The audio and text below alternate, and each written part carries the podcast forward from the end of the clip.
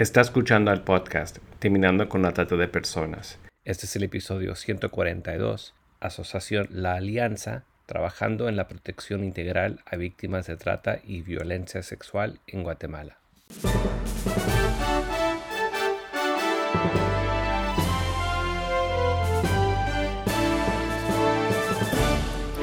Bienvenido al podcast Terminando con la Trata de Personas. Mi nombre es Gilbert Contreras y mi nombre es Virginia Contreras. A través de nuestros episodios, que se emitirán cada dos semanas, buscaremos empoderarlo a usted con herramientas para estudiar el asunto, ser una voz y hacer una diferencia para terminar con la trata de personas. En esta tarde nos comunicamos con la directora nacional de la Asociación La Alianza en Guatemala, Carolina Escobar Sarti, para poder dialogar acerca del trabajo que están haciendo con esta organización. Muy buenas tardes, Carolina. Hola, muy buenas tardes y gracias por la invitación. Queremos comenzar preguntándote cuál es la historia de la Asociación La Alianza y por qué el nombre La Alianza, qué hace referencia. Bueno, eh, en realidad esta es como la segunda etapa de, un proceso más largo. En Guatemala, el Casa Alianza empezó en 1981 y era específicamente para atender a chicos y chicas que estaban en situación de calle. Eh, poco a poco ah, los perfiles fueron cambiando y se fueron haciendo más complejos por la dinámica posterior a la guerra que tuvimos y luego las primeras deportaciones desde los Estados Unidos y se fue cambiando. Eh, luego Casa Alianza, por cuestiones internas, cierra en el 2009 y se pensó que no se volvería a abrir, pero realmente teníamos una larga tradición de atención a niñez y adolescencia con bastante buenos resultados. Entonces, en el 2010 abrimos una segunda etapa y esta vez nos llamamos la alianza, eh, eh, porque jurídicamente no podíamos utilizar el nombre anterior por mm, varios años, pero queríamos seguir perteneciendo y de hecho pertenecemos a una misma organización o federación que tiene que ver justo con hacer alianzas con las y los chicos que atendemos. Eh, en ese momento empezamos solo con niñas y adolescentes víctimas de violencia sexual y trata pero ya sabemos que nunca una violencia viene sola y la, el altísimo porcentaje de estas jóvenes que hemos atendido durante todos estos 13 años traen más de una violencia en sus cuerpos y tenemos que hacer de verdad un pacto con ellas de amor absoluto, eh, de respeto, de amor incondicional y respeto absoluto para atenderlas integralmente sin juzgarlas. Luego, en el 2019, abrimos un sitio cerca de la frontera con México, en la parte, digamos, sur eh, eh, occidental del país, muy pegado a la frontera, para atender eh, población de manera, de la misma manera integral, pero de manera ambulatoria, y luego eh, principalmente niños, niñas y adolescentes o unidades familiares, porque es parte del corredor migratorio. Y luego en el 2022 abrimos la primera casa para chicos y adolescentes hombres víctimas de los mismos delitos, violencia sexual, trata de personas en todas sus modalidades y también en situación de migración.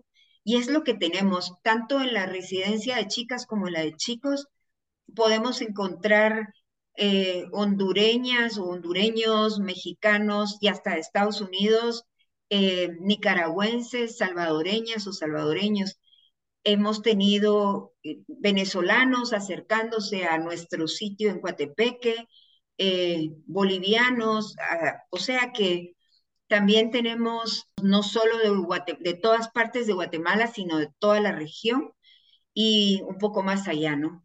Así que esta es un poco nuestra historia y lo de la alianza es porque antiguamente estaba asociado, ya lo sabemos, al nombre religioso de la alianza, de hacer pactos, de hacer encuentros, Y esto es lo que queremos hacer cada día con las chicas, porque son 60 chicas que tenemos diariamente con nosotras y algunas con sus bebés y 20 chicos en la casa de hombres y además atendemos en, en Coatepeque, hemos atendido en estos últimos tres años y medio aproximadamente 270 chicas, chicos y adolescentes. Pues esto es lo que hacemos. Qué interesante esto que estás comentando, porque por lo general se asocia algunas casas de refugio solamente al tema de todo lo que puede ser una violencia hacia la mujer, pero también de entender que hay hombres que son víctimas de trata o de explotación sexual. Sí, y eso hemos, nosotros tenemos unos equipos muy profesionales, muy formados, porque creemos que nosotros no hacemos caridad, somos profesionales atendiendo a niñas y a niños. Y esto nos pide un compromiso mayor porque están en etapa de formación.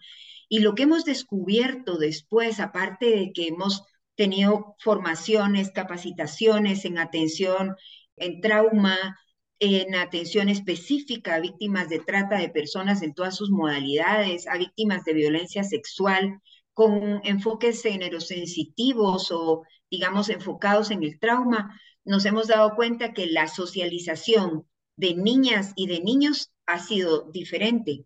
Y por lo tanto, cuando una, digamos, es, voy a decir algo espantoso, pero así es visto, históricamente las violadas han sido las niñas, adolescentes o mujeres, no los niños o adolescentes u hombres.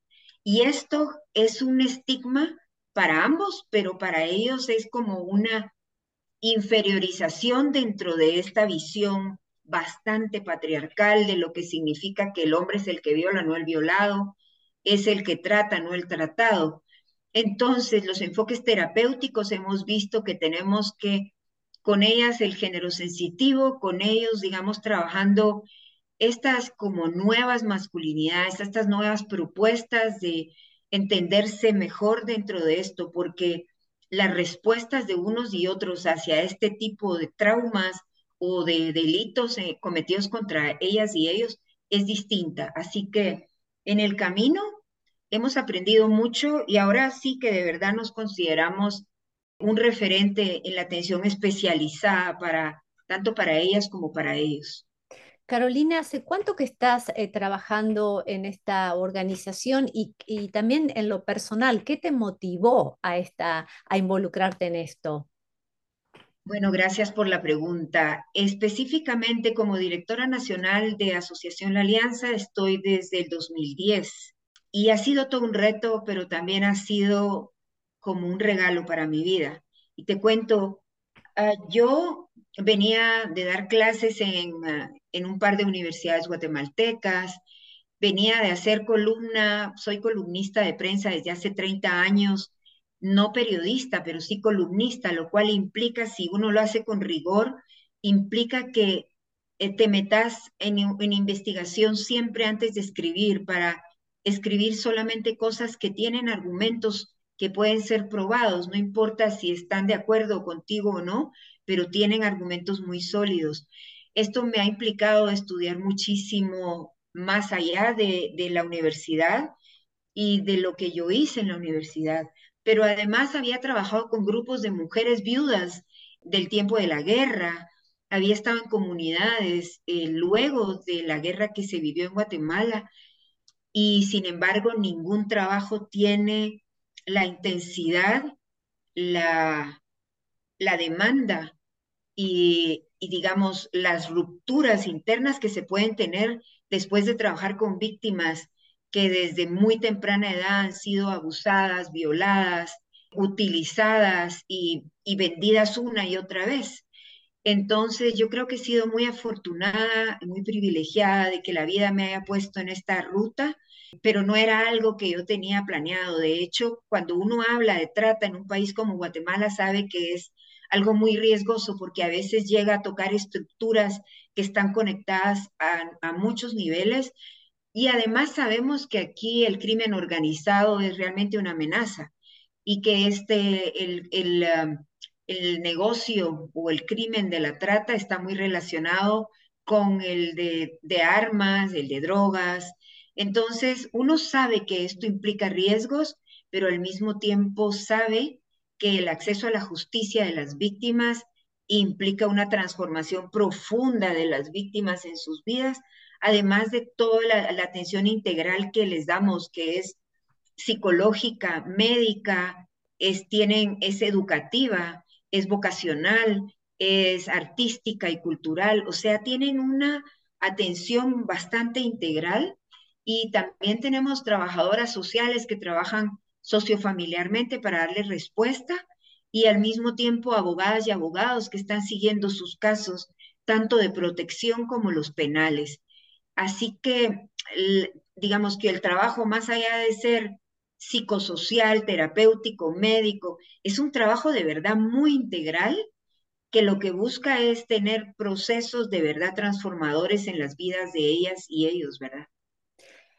Específicamente también te quería preguntar, porque sé que tienen también todo un área de trabajo en todo lo que es prevención y educación, ¿verdad? ¿Podrías comentarnos acerca de esto? Sí, en el momento en que reiniciamos la segunda etapa de la alianza en el 2010, pensamos que para ser integral el trabajo, tendríamos que no solo dar protección, sino también tener prevención, acceso a justicia y hacer incidencia en leyes, programas, políticas públicas, presupuestos. Todo esto bajo la sombría de, derechos humanos, por supuesto. Pero cuando empezamos a ver de dónde venían las chicas, las primeras que atendimos, decidimos regresar a esas comunidades. No creemos en talleres de una vez o dos veces, sino con procesos de largo aliento formativos en las comunidades a todos los niveles con la ciudadanía de a pie, como con, con actores locales y con ah, líderes comunitarios, porque necesitábamos ir metiendo, y esto hay que hacerlo una y otra y otra vez, porque olvidamos muy fácil si no refrescamos conocimientos con periodicidad. Entonces comenzamos en aquel momento, me recuerdo, con cinco departamentos diferentes. Luego decidimos que también lo teníamos que hacer a nivel nacional con instituciones del Estado con las que trabajamos todos los días.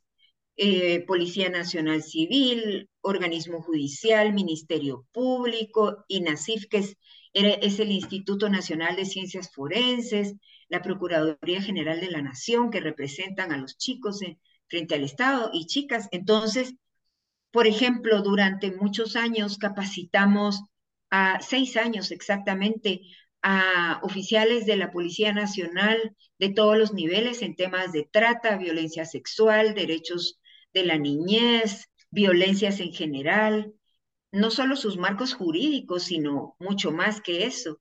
Y todavía me encuentro policías en la calle que me enseñan una ley que nosotros hicimos tamaño bolsillo para que los policías pudieran llevar la ley contra la violencia, explotación sexual y trata en el bolsillo y auxiliarse para, para tratar de identificar de, o detectar de manera bastante informal, pero con conocimiento, los casos de trata, por ejemplo, o de violencia sexual y la diferencia entre ambos.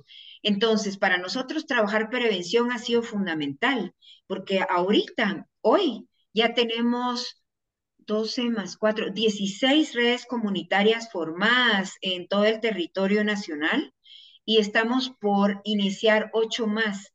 La idea es que en el 2024 tengamos 24 redes a todo, en nivel nacional eh, formadas y autosostenidas, porque nada de esto tiene dinero ni nada, sino son redes que se forman para reproducir estos temas y a las que nosotros les damos una especie de mantenimiento. Además, trabajamos, aquí tenemos una escuela familiar adentro, cada 15 días recibimos a las familias de quienes están con nosotros y, y, tocamos temas que son que consideramos importantes o que ellos han ido pidiendo a lo largo de estos procesos. Y además atendemos, digamos, otras escuelas familiares de que nos piden, por ejemplo, los jueces les dicen a ciertas personas, miren, la alianza tiene una escuela familiar y para que ustedes puedan recuperar a sus hijos o hijas, aunque no estén ahí adentro, podrían recibir con ellos escuela familiar. Entonces, estamos trabajando todo el tiempo esta prevención que consideramos fundamental para, para la prevención de las violencias, porque tú no te imaginas las violencias con que nuestras chicas y chicos crecen en estos territorios, porque están asociadas a la miseria, al hacinamiento, a la violencia sexual exacerbada. Eh, tenemos, si te pudiera compartir las cifras de niñas y adolescentes que en un año quedan embarazadas, es de horror. El Observatorio de Salud Sexual y Reproductiva nos habló de más de 100 mil chicas entre los 10 y los 18 años quedando embarazadas de las que supimos, ¿verdad? En el sistema de salud en un año, lo cual quiere decir que más o menos 11 punto algo cada hora. Es una cosa tremenda. Y esto es porque está muy normalizada la violencia sexual en nuestro país. Y entonces, la normalización de las violencias de todo tipo, física, sexual, económica, psicológica, está muy extendido. Así que trabajar en prevención es una necesidad real que nos plantean y además para cuando estas chicas y chicos regresen a sus comunidades que encuentren entornos un poco más seguros y confiables, ¿no? Me interesa mucho si podrías explayarte más con esto de escuelas familiares y como nos escuchan en diversos países, seguramente van a querer saber qué temas son los que se tratan y si también ustedes tienen plataforma como para dar estos temas online o estos cursos. No, lo no la tenemos, pero en un momento la tuvimos y podríamos volverla a hacer, porque sí creemos que es fundamental, nos piden mucho esto. Tenemos, creo que, un conocimiento bastante amplio del tema de trata, que en nuestros países es un poco diferente Estados Unidos, por ejemplo, porque en todo el resto de países del mundo nos regimos por el protocolo de Palermo y cada país ha creado sus leyes internas y sus modalidades para definir qué es trata, qué es violencia sexual, qué es, dónde están las diferencias pequeñas. Pero, por ejemplo, nosotros sí capacitamos en todas las modalidades de trata. Capacitamos también en derechos de niños y niñas y adolescentes, en las directrices que marcan las rutas que todos los países deberíamos de atender. Capacitamos todo el tiempo, digamos, cuáles son las etapas de desarrollo de niñas, niños y adolescentes y qué habría que hacer en cada etapa, digamos, para, para que el desarrollo fuera integral, sostenido y acompañado para, y, protector, ¿verdad? En, un entorno protector. Hablamos de todas las violencias, no solo la sexual, sino todos los tipos de violencia, la violencia simbólica, económica, física, eh, bueno, todas las que existen. Hablamos justamente también de cuáles son las responsabilidades de las instituciones de los estados, eh, de darle respuesta a, víctimas de estos delitos o a personas que han vivido violencia de alguna manera. En fin, eh, trabajamos género, trabajamos nuevas masculinidades, son diversos los temas. Y cuando hablamos de escuelas familiares, pues es que es impresionante, porque a veces son temas tan básicos como cuáles son los, cuál es la higiene que debería de tener una familia cotidianamente cuántas, cuál es lo ideal hasta para lavarse las manos, los dientes, la parte nutricional. O sea, es desde esos aspectos que parecen básicos hasta los otros que acabo de mencionar. Todo hemos trabajado en estas escuelas familiares porque tenemos comunidades realmente empobrecidas con grandes necesidades de educación y formación que no han tenido porque nuestro Estado ha estado ausente en muchos lugares, ¿no? Carolina, si alguien de los que nos está escuchando y nos, o nos escuchará más adelante quiere tomar contacto con ustedes, ¿podrías, por favor, darnos la página? Claro, la página es www.la-medioalianza con Carolina, estuviste hablando el tema de la frontera con México, de estas fronteras porosas. Tal vez hay gente que quisiera saber específicamente, como tú has dicho, la trata de personas es un, un crimen contextualizado que es diferente en cada región. Quisiéramos saber qué modalidades de trata existen y también qué es lo que tú ves como los factores que más empujan o jalan a las personas para ser víctimas de trata en ese contexto donde estás trabajando? Sí, bueno, voy a empezar por estos factores o causas. Eh, yo digo que la trata es, eh, es un delito que puede ser nacional o transnacional, que tiene muchas, muchos factores por las cuales se produce. Entre estos, el más fuerte es el tema, dos hay fuertes, las violencias internas y la pobreza. Em, pero hay otros, ¿verdad?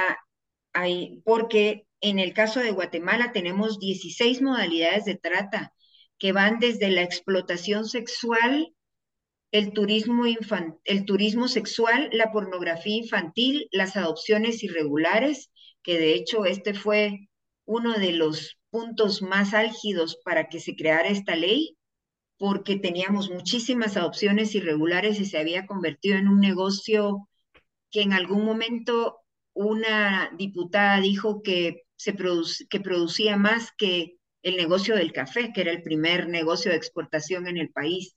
Entonces, eh, las adopciones irregulares es una de las modalidades que están bajo la trata. También tenemos el reclutamiento de personas menores de edad en grupos de crimen organizado, bueno, entre otras en el artículo de, la pueden ver en la ley contra la violencia, explotación sexual y trata, en el artículo 47 ter. Ahí están definidas las 16 modalidades. Entonces, cuando nosotros hablamos de fronteras, eh, digamos, de trata, migración y de fronteras porosas, cuando tenemos la presencia del crimen organizado distribuyendo droga o armas o productos de contrabando por las fronteras porosas, muchas veces esto también tiene relación con cuerpos, y no lo digo como cuerpos separados, son cuerpos de niñas, niños, adolescentes, mujeres que están siendo tratados, porque la trata es el delito contra la persona y el tráfico es el delito contra los estados, porque de manera eh, indocumentada y legal se produce, digamos, este, este, tipo trans, este tipo de trata transnacionalmente. Entonces sabemos que esas fronteras son porosas, pero también se ha utilizado la trata para criminalizar la migración y esto no lo queremos. La migración tiene también, es tiene muchos factores que la definen. Mucha gente sale de acá y justo por este corredor migratorio en donde nosotros tenemos una de nuestras sedes, hay las caravanas que pasaron de Honduras en años anteriores siempre pasaban por ahí. O las deportaciones que llegan por tierra llegan ahí a las estaciones que están muy cerca nuestro.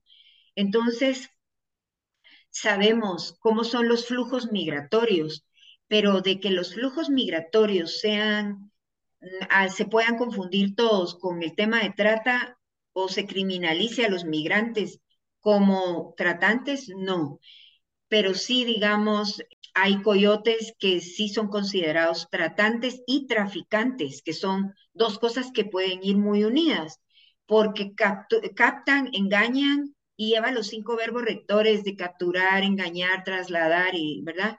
Y luego sacan de fronteras y obtienen un beneficio económico por esto. Entonces, es importante ver que es muy muy, eh, tú acabas de decir las fronteras son muy porosas, pero también las definiciones tienden a veces a confundirse si no lo demarcamos con claridad, ¿verdad? Y reconocemos e identificamos si son migrantes, si son víctimas de trata, si son tratantes, que se cuelan en los, en los grupos migratorios y en las caravanas. Y para eso hay que tener instrumentos de detección e identificación muy claros y muy limpios, ¿verdad? Así que yo diría que la migración, nosotros somos, estamos en uno de los corredores migratorios más grandes del mundo. Guatemala a veces termina siendo la última frontera real al norte porque México ya, ya, digamos, tiene acuerdos con Estados Unidos para los migrantes que pasan por sus fronteras, dependiendo si son trabajadores migrantes con sus familias, si van de manera irregular, depende de dónde crucen y cada vez se encuentran nuevas formas, pero muchos se están quedando ya tanto en México como en Guatemala. En el sur de Guatemala tenemos ya mucha gente de Honduras quedándose por ahí y otros que están en las estaciones migratorias de otros países. Entonces, pareciera que todo está mezclado porque es verdad, las violencias y las pobrezas que se viven en nuestros países eh, definen muchísimo de la migración.